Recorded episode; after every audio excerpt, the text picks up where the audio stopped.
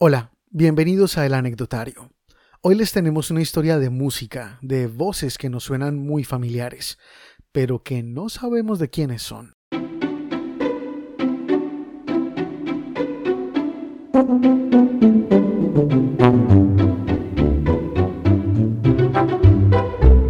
Haciendo este episodio pensé en lo mucho que ha cambiado la televisión en los últimos 10 o 15 años más o menos. Antes veíamos televisión de otra forma. En mi época, los televidentes estábamos absolutamente pegados a la pantalla, no nos podíamos mover. Pero no era como la adicción que tenemos hoy al teléfono, era más como un miedo, enfermizo, delirante.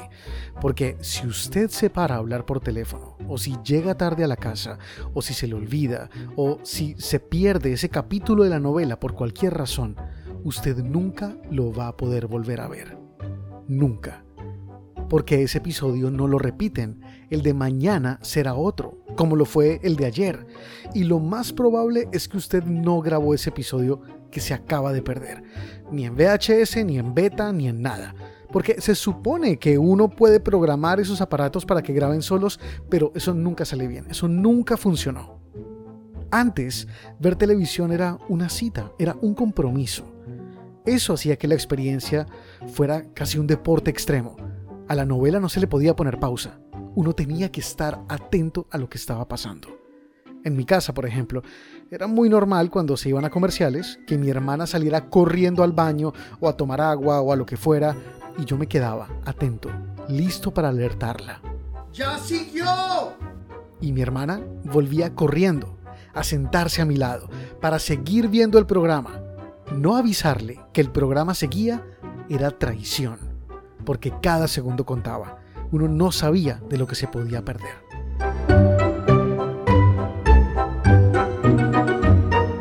Por eso los comerciales de los años 80 y 90 se nos grabaron, como si fueran las canciones de nuestros grupos de música favoritos, porque nos decían todo, contaban nuestra historia, cuando llegaba la Navidad, cuando era la hora de lavarse los dientes y acostarse a dormir, cuando llegaba la época de comprar los útiles del colegio, y así sucesivamente. Los comerciales eran la verdadera banda sonora de nuestras vidas.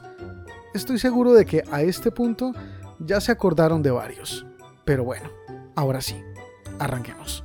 Bueno, Vicky Echeverry, pero bueno, mi nombre completo es Victoria Eugenia Echeverry Junca, cantante, compositora, productora y bueno, también editora. Vicky Echeverry es también una de las grandes mentes detrás de un proyecto fantástico. Mujeres de Caña Dulce, que nació pues con la pues, de la manera más inusual, porque en realidad fue en la pandemia que empezamos a pensar en, en este proyecto para enaltecer a las mujeres, ¿no? Mujeres de Caña Dulce es un libro, un evento, un concierto, es más que todo un homenaje que reúne a las 100 mujeres más importantes de la música del Valle del Cauca en los últimos 100 años. Y empezó como las mujeres del Valle del Cauca porque empezó como, yo me soñé con mi abuelita una noche y no me acuerdo ni qué me soñé. Y al día siguiente me levanté con una angustia, digo, oye, me voy a ir un día y nadie sabe que existí. Además, viviendo fuera, ¿no? En, Estados Unidos, menos quién va a saber que uno existió. Aunque uno haga promoción allá y hayas hecho discos y hayas ido a Colombia, la memoria va cambiando. Además, con, lo que pasa con la música, ¿no? Que son las oleadas que van borrando lo anterior, ¿no? Todas esas oleadas de música que borran lo anterior.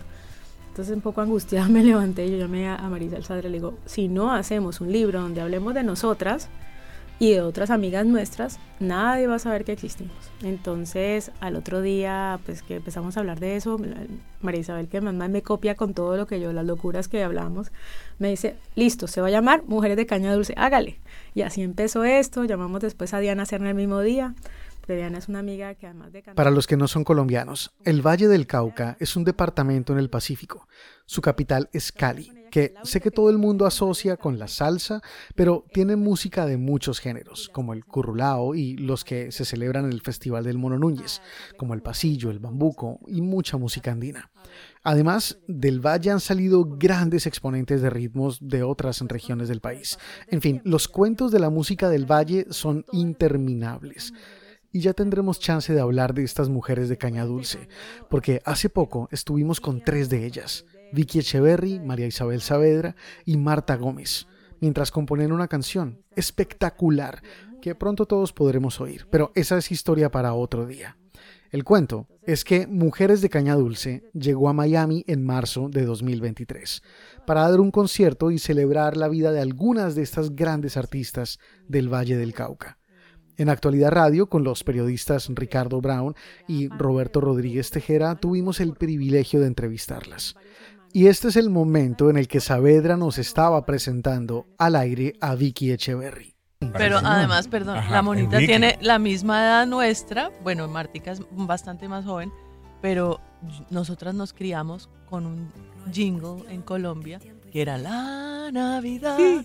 Es todo aquello que no. La voz más importante del comercial de Colombia era Vicky. No, no te puedo creer. Ay, me acabo de desayunar. Que nos hace recordar que la vida. La Águila Roja, claro. Que diciembre es amor. Navidad. Exactamente. Es un himno taladrador de Navidad. ¿Pero tú eras chiquita? ¿Tú eras chiquitina o qué? Esa fue mi primera canción que grabé con Quique Santander.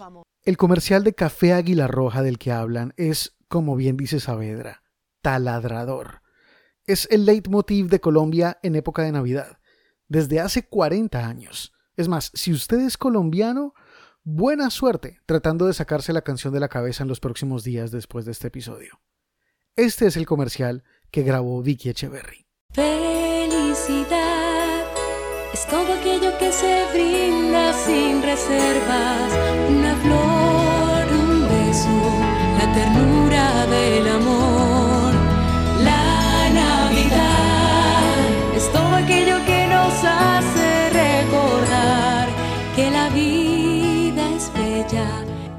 La canción está tan enraizada que cuando encontré los videos de los comerciales viejos en YouTube, los comentarios se referían a la canción como el himno nacional de Colombia, el villancico más importante, la canción de Navidad. Hagan el ejercicio con cualquier colombiano, cántenle el primer verso y verán cómo la siguen. Como un karaoke, todos la sabemos. Pero volvamos a la historia. ¿Cómo llegó Vicky Echeverry a interpretar ese himno colombiano? Vicky viene de una familia musical, donde su bisabuelo, su abuela, sus primos, tíos, todos han estado metidos en música. Y durante sus años de universidad comenzó a cantar en grupos locales, con artistas, coros, etc. Yo empecé a meterme en todo sin saber, porque como que la gente te va llevando, ay, mira, alguien que canta bonito, ahí te van llevando todos, ¿no? Y en una de esas cantatas que, que, que hice en algún concierto por ahí, vino Quique Santander, que yo no sabía quién era, para los que no saben, como Vicky en esa época, Quique Santander es uno de los compositores y productores musicales más importantes de América Latina.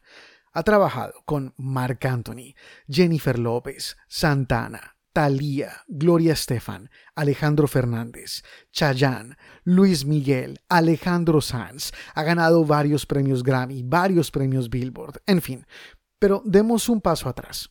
Antes de hablar de Quique, de Vicky, del jingle navideño de Café Águila Roja. Vámonos al principio. Muy bien, yo soy Fernando Parraduque. Este es Fernando Parraduque, el compositor del jingle taladrador. Soy una mezcla de profesiones y actividades, porque he sido músico, productor, en la parte de música fui productor, director, arreglista. En la década de los 70, Fernando se inspiró en un comercial de Coca-Cola para crear el jingle de Café Águila Roja. Ese formato que Coca-Cola hizo de un tema eh, que se volvió muy famoso en los 70s y 80s, que era una canción que decía, I like to teach the world to sing in perfect harmony.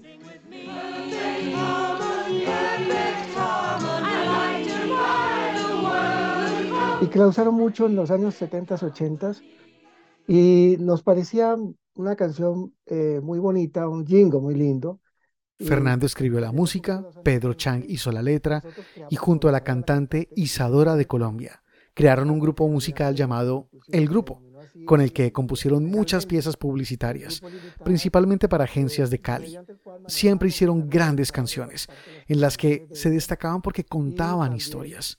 La de Águila Roja, además, fue realmente distinta porque rompía con parámetros muy claros de la publicidad en esa época fue más larga que piezas tradicionales, lo cual era realmente un problema para los programadores de radio de esas décadas. El jingle pues tuvo varias etapas. En el año 76 lo grabamos con Isadora. En esa época los jingles pues se le entregaban a las emisoras en unos pícolos con una cinta de carreta abierto, pequeñita, y obviamente esas cintas con el uso se dañaban, porque esas cintas las metían en unos cartuchos especiales que tenía la radio, ¿ya? allá la ensamblaban y allá pasaban la publicidad. El, DJ estaba constantemente con 30 cartuchos al frente, iba metiendo el de Águila Roja, el de Colgate, el de, ¿me entiendes?, al, al tocador de cartuchos para sacarlos al aire. Entonces en el año 91, Pepino me vuelve a llamar y me dice, oye, se dañaron los cartuchos, ya no sirven para nada, volvamos a hacerlos, no teníamos la versión original por alguna razón, y entonces fue cuando grabamos la versión de Diana Lucía Dad. Felicidad es todo aquello que se brinda sin reservas, una flor, un beso, la ternura del amor, la Navidad. Fue un arreglo de Moisés Herrera, que básicamente lo que hizo fue reproducir y mejorar mi arreglo, porque debemos reconocer eh, tanto el, la versión de Moisés como la versión de Kike eran mucho mejores desde el punto de vista de orquestación, de grabación, de todo ese tipo de cosas. Y más adelante, el año 94 fue el año en que salió Café en Colombia, la, telenovela de RCN. Pero Pepino, que es un tipo muy visionario, y Oreste decidieron, vamos a contratar la pauta en Café. Este señor, Pepino, era José San Giovanni, el presidente de Café Águila Roja. Oreste, su hijo. Ningún otro café se interesó antes de que saliera al aire. Para acabar, eh, llaman a Quique para que haga un jingle y usan la imagen de Margarita Rosa de Francisco en ese comercial. Margarita Rosa de Francisco, la protagonista de la telenovela Café con aroma de mujer.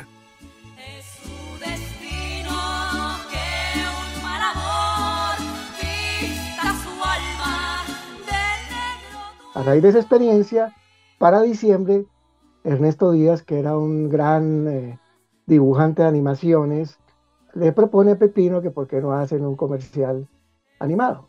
Nos volvemos a encontrar con el problema de que la cinta de Navidad no estaba pues eh, en ese momentico bien y llama nuevamente a Kike para que haga esa versión, la cual graba con Vicky Echeverry. Felicidad es todo aquello que se brinda sin reservas, una flor entonces, ahora sí, volvamos a Vicky, que acababa de conocer a Quique Santander y no tenía ni idea de quién era ese señor. Y me dice, vea, tome mi tarjetica, llámeme. Y yo, esa tarjeta la boté. Yo no me acuerdo de nada. Entonces, con Diana me empecé a ir a cantar jingles con Alberto Ramírez, que, era, que también era otro jinglero de allá, y empezamos a hacer jingles y empezamos a cantar muchas cosas todo, todo lo que había, con Avi, eh, eh, voz a voz, eh, bueno, ¿qué no cantamos en esa época? Y, como a los seis meses, una amiga, otra amiga que se llama Liliana Montes me dice, acompáñame que tengo que grabar con un señor que se llama Quique Santander. Y yo digo, ¿por qué me suena? Bueno, la acompaño y cuando Quique me ve entrar me dice, Vicky Echeverry. Y yo, yo me asusté, digo, y qué famosa que estoy, ¿no? Porque yo cantaba en todos los chiringuitos y de, de Cali, cantaba en todos lados, tenía tantos grupos que cantaban en todas partes. Y él me dijo, usted, venga para acá. Porque la que iba a grabar era Liliana, no yo. Y me dice, venga usted, que le va a poner a cantar algo que le va a gustar. Y yo, ok. Y llego, y justo la primera grabación con Quique Santander, que lo acaba de conocer, el jingle Águila Roja, de Navidad. Así fue que llegué a donde Quique, con mi primera grabación fue esa. Y fue tan bonito porque yo, yo me acuerdo que cuando él me llama y me dice, a ver, cántese esto, yo lo canto de arriba abajo, pero esas cosas que vos nunca imaginás que eso vaya a quedarse de por vida en la mente de, y a taladrar el cerebro de todo el mundo en todas las navidades, ¿no? Porque esto es como un taladrador. Y muy lindo, lo cantamos. duró 20 minutos, o sea, no fue nada más, 20 minutos de estrellato. Salimos y quedamos súper buenos amigos, Kike y yo. Y e, ese jingle, como tú dices, que nos taladró la cabeza a todos, ¿Cómo, es para ti como cantante? Es como que sí, sí, soy yo. No, sabes, la primera vez que lo escuché, además que yo iba en el bus yendo para la universidad y yo estoy sentadita en el bus cuando felicidad y yo no sabía dónde mirar. Yo decía, esa soy yo, esa soy yo. La felicidad de oírte por primera vez en la radio, ¿no? Porque bueno, los otros jingles a mí sí, está chévere, pero hay algo con la magia con la Navidad. Yo creo que a todo el mundo, hay unos que odian la Navidad, ¿no? Porque hay mucha gente que, que no le gusta, pero yo creo que la mayoría de la gente ama la Navidad y está esperando todo el año para que llegue la Navidad. Y este jingle era la apertura de Navidad en Colombia. Y yo en ese bus, yo no sabía para dónde mirar, yo decía, que alguien me vea, eso soy yo, ¿no? Y después con el tiempo pasaban los años en la universidad y seguía taladrando. Yo era la famosa en el, ay, llegó Vicky, la que canta el jingle de Navidad de Águila Roja. O sea, todo el mundo me decía eso y yo decía, hola, no. Pero fue muy lindo y todavía ese jingle en muchas partes suena también mi versión, ¿no? Suena mi versión y la versión del, del niño que ha ido cambiando, que yo creo que el niño ya debe ser un señor con familia y todo, igual que yo. Sí, luego vinieron otras versiones que cantaban niños. Felicidad es todo aquello que se brinda sin reservas. Una flor, un beso, la ternura del amor. La Navidad es todo aquello que nos hace recordar. Pero no eran tan bonitas. Yo no conocía, yo vine a conocer a Vicky a finales de los 90, por ahí en el 98, 99 cuando le pedí a, Gustavo Arenas que por, qué no me hacían unas maquetas de dos canciones y él llamó a Vicky Echeverry. Entonces en ese momento nos conocimos en el momento de grabación y no más y no nos volvimos a ver nunca hasta ahorita en marzo que con sus mujeres de Caña Dulce le estaban haciendo un homenaje en Cali a Isadora. Isadora no pudo viajar a Cali y yo tuve que ir a recibir el premio, que era un libro y una medalla justo en lo entregando el primer libro de edición de, Mujeres de Caña Dulce, se subieron a reclamar el premio de Isadora, el libro y, lo que le estamos entregando a Isadora, Fernando Parra Duque, que fue uno de los compositores de esa canción, y él vino y me dijo, Vicky, yo soy el compositor del jingle de Navidad de Águila Roja. Yo le digo, no puede ser, después de 200 años, pensé que para mí toda la vida, esas dos personas que aparecían, que yo la había visto porque son alguien de apellido Chang y él, los que compusieron esta canción yo, para mí eran alguien con un nombrecito escrito, nunca lo había puesto cara. Y para mí fue, fue una felicidad conocerlo por fin, ¿no? ¿Y qué te dijo cuando lo conociste? Me dijo, Vicky, yo soy el compositor de la canción de, de Águila Roja de Navidad. Le digo, no, por fin. Y allí hablamos con Vicky cositas al final de la, de la, del evento, donde me comentó que fue la primera grabación que ella hizo con Kike. Y esta es la historia de cómo Vicky terminó cantando la canción de Fernando. Una historia de éxito, de fama y reconocimiento. Pero es un rompecabezas al que tristemente todavía le falta una pieza. Oigan lo que hablamos después con las mujeres de Caña Dulce en esa entrevista en Actualidad Radio. Ahora. yo, no pude, escucharlo. ¿Cómo era? ¿Cómo era? ¿Cómo era? Van a hacer a Vicky cantar lo que canta toda la vida. Es todo aquello que nos hace recordar que la vida es bella que diciembre es amor, Navidad. Y ahí viene Águila Roja, Navidad. Y eso era taladrador, Navidad sí, Navidad toda la Navidad. Toda la hasta ahora, hasta hoy. Toda la vida. Mientras, paguen, mientras sigan pagando royalty, no, no creo que no, porque eso fue un escándalo. Yo lo vi en la universidad. Eso no, claro. que en Colombia no se Que no se pagaba después, o sea, que era solo como una cosa de un... Un contrato de, un día. De una vez. Y ese ejemplo es el más reconocido, porque claro, después de ahí se cambiaron las leyes, según lo que yo aprendí en la universidad. A partir de ahí dijeron, oiga, si van a usar una canción durante 30 años, sigan pagando y no. Sí, sí. Qué bien, qué bien. Qué descaro.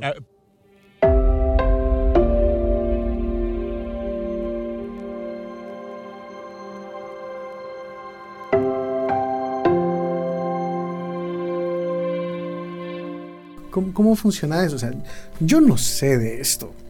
Yo siento que si yo oigo una canción por 10, 15 años, la voz que suena debe estar siendo compensada por eso.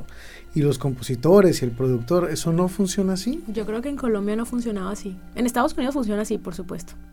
Con esa plata ya me hubiera comprado una casa seguramente, porque con toda sonaba esa canción. En Colombia creo que no, no funcionaba así. Dice Marta que sí, que ya empezaron a hacer eso porque hay unas empresas que se encargan de recaudar eso que suena en radio, en televisión. Es que la radio y la televisión tienen todos los años que pagar todas esas campañas, todas esas canciones, pero en Colombia no se recaudaba esa plata hasta ese momento. Eh, y creo que ese es uno de los casos de estudio que, no, yo de esa canción no sé qué habré cobrado 25 mil pesos en su época, 70 mil pesos en su época. 25 mil pesos hoy en día son como unos 5 dólares. 70 mil pesos son como unos 16 dólares. Pongámosle entre 20 y 60 dólares al día de hoy, ajustando la inflación al 2023. Eso fue todo lo que cobré, pero bueno, yo siempre pienso que me ha compensado mucho esa canción indirectamente, pues, pero antes los jingles no funcionaban así en Colombia. No sé si ahora, la verdad desconozco si ahora en Colombia funcione que paguen tus regalías. En Estados Unidos eso es maravilloso. Es que es maravilloso. Son, el sindicato de cantantes SAG-AFTRA es impresionante y eso es, no se les pasa, pero una. Pero yo creo que eso todavía el sindicato, no haya un sindicato de cantantes que funcione con esas regularizaciones que deberían ser pues en Colombia. En esa época pues obviamente no había lo que hoy en día hay del tema de los derechos de autor y todo ese tipo de cosas y las regalías y cosas de ese estilo. Eh, entonces uno descuidaba esa parte en, los acuerdos. El acuerdo típico de un jingle es, el jingle se usa un año, ¿ya? Y en esa época era así, ¿ya? Si se usa dos, vale un poco más, si se usa tres, ¿me entiendes? Y hoy en día todavía se sigue usando esa fórmula, ¿ya? Pero es una obra por pedido. Entonces, el derecho patrimonial, o sea, la plata, es de el cliente. Entonces, en este caso, pues el jingle es de Águila Roja. Y lo que hemos hablado con Pepino es que igual eso está pagando unos derechos de ejecución pública, que son de ellos. ¿Qué son los derechos de ejecución pública? Pues lo que paga la radio donde se tocó ese jingle a las sociedades de autores y compositores y a la sociedad de intérpretes, por ejemplo. Entonces, lo que paga la televisión, lo que paga donde se toque. Y eso tuvo que haber sumado mucho dinero a través de los 47 años que tiene el jingle al aire, pues una cosa así. Mira, te cuento. Esta es Carmen Rosa Franco de la Sociedad Colombiana de Gestión de Actores y miembro del Comité de Vigilancia de esa institución. Es una de las personas que más ha trabajado en Colombia la ley Fanny Mickey, que es la ley sobre derechos de autor, que protege a los artistas, a los actores, para que cuando pasan por televisión la misma novela 40 veces, sean remunerados por ello. Pero nosotros no tenemos eh, nada que ver con eh, comerciales porque ese es otro tema y es un tema de locutores. La ley del actor, que es la ley 100, la ley Fanny Mickey, se enfocó únicamente en los actores. En Colombia hay una eh, división en cuanto a la remuneración por derechos de emisión al aire y las regalías.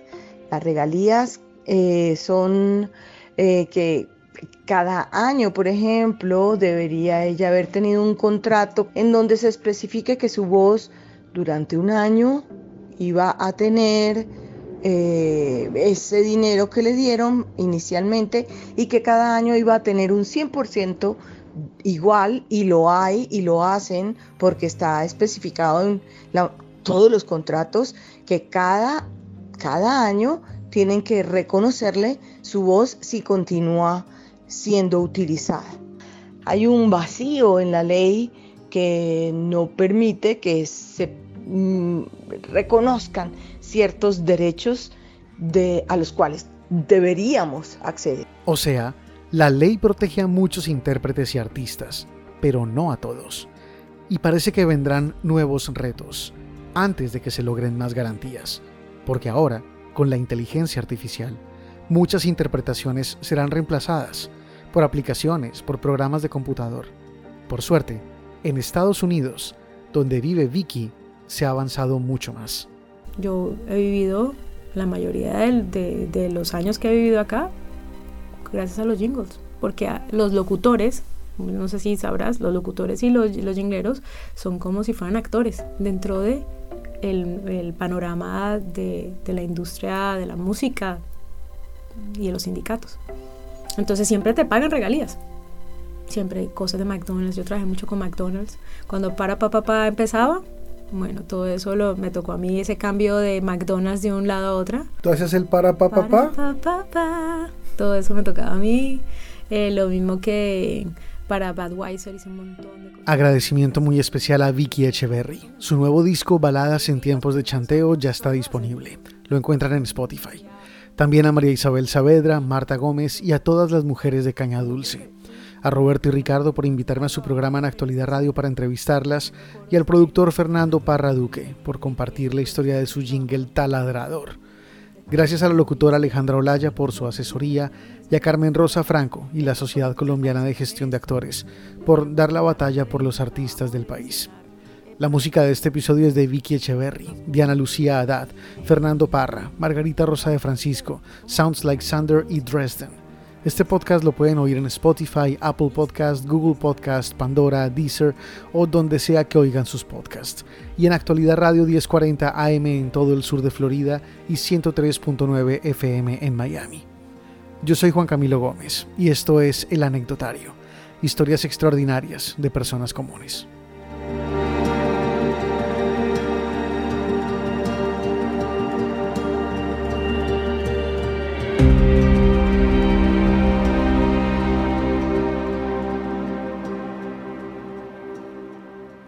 Bueno, no sé, yo siempre pienso que si yo vuelvo a nacer, vuelvo a hacer lo mismo, porque de verdad que la música te trae tantas cosas bonitas.